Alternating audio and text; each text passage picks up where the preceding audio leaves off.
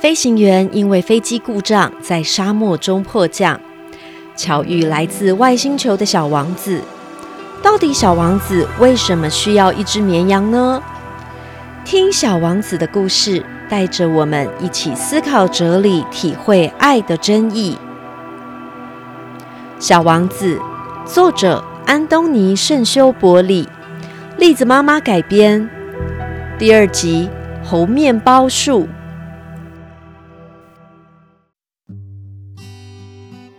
这个小王子问了飞行员好多的问题，不过飞行员问他的问题，他却总像没听见似的。飞行员只能从小王子说的话中拼凑出小王子的一切。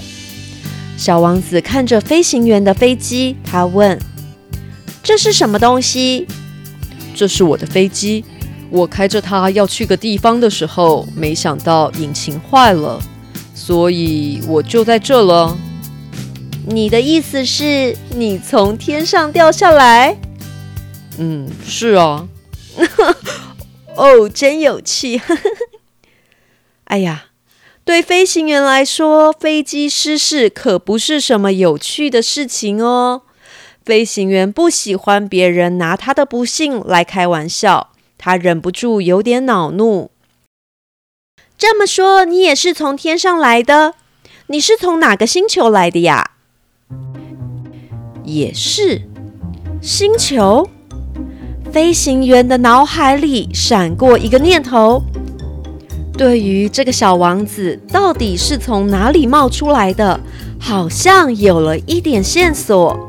飞行员没有回答小王子的问题，他只追问着说。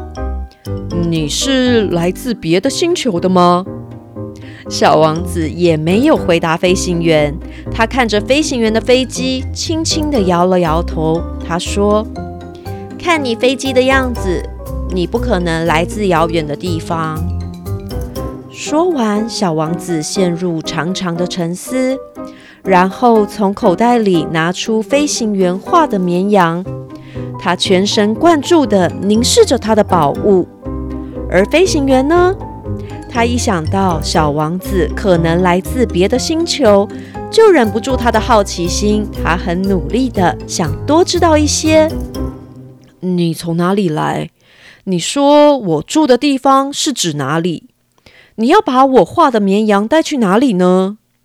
你给我的箱子真好用，晚上可以给绵羊当屋子。如果你喜欢。我还可以再给你一根绳子和细绳的木桩，白天可以把它绑着。小王子听到飞行员这么说，他感到非常的讶异。绑住它？为什么要把绵羊绑住呢？这样对待绵羊好奇怪哦。要是你不绑住它，它就会到处跑，跑不见了怎么办呢？哦，没关系的，我住的地方什么都很小。就算是直直往前跑，也跑不了多远的。小王子说着说着，语气中仿佛带了点忧郁。不过，飞行员也从小王子的话中知道了，小王子住的星球只比一座房子大一点。飞行员并不讶异，因为他知道，除了像地球、木星。火星、金星这些取了名字的大星球之外，在宇宙中还有成千上万的星球。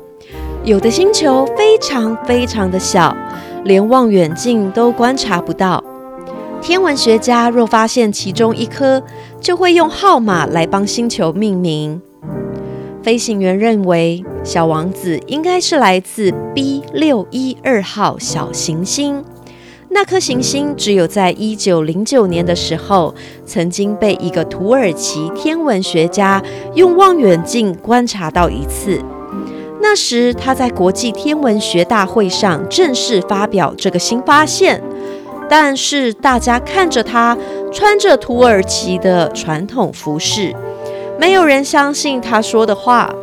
后来有个土耳其的独裁者下令。每个人都要穿着欧洲的正式西装，于是，那位天文学家在一九二零年重新发表报告的时候，穿了非常体面的西装。这次，所有人都相信了。怎么，这些人光重视人的穿着这样无关紧要的事情，而不是好好听听那位天文学家的报告呢？飞行员在和小王子的相处中，每天都会多知道一些事情。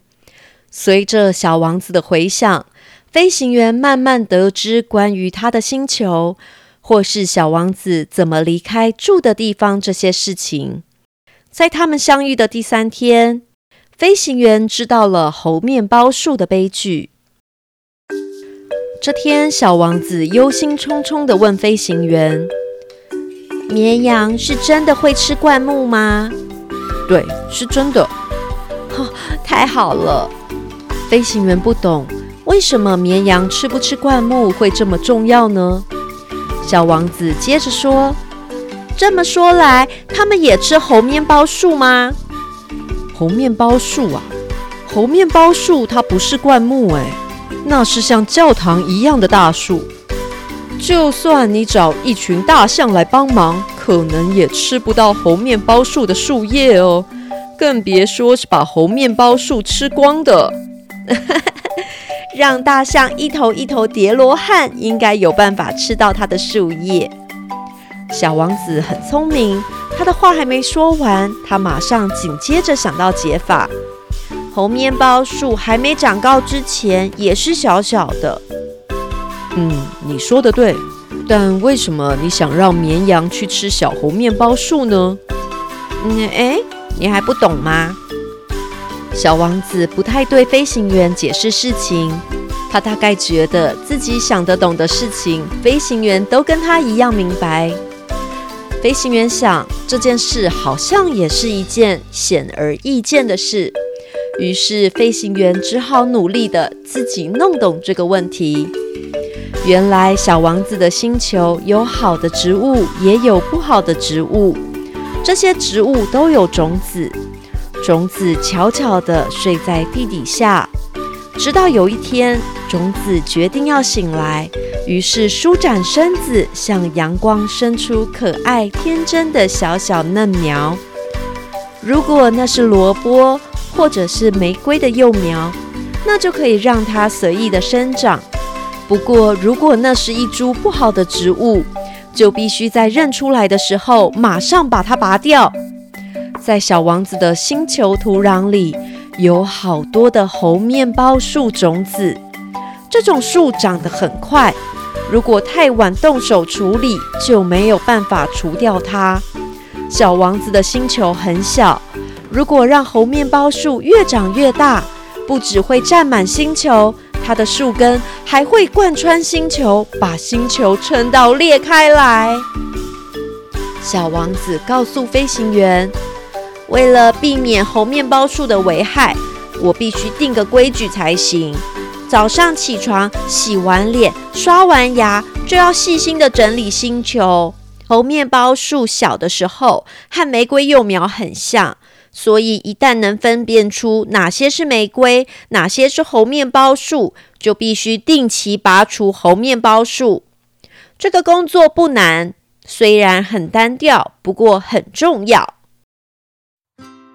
我知道有一个星球上面住了个懒人，他没有发现他的星球长了三棵小猴面包树，最后整个星球都被猴面包树占满了。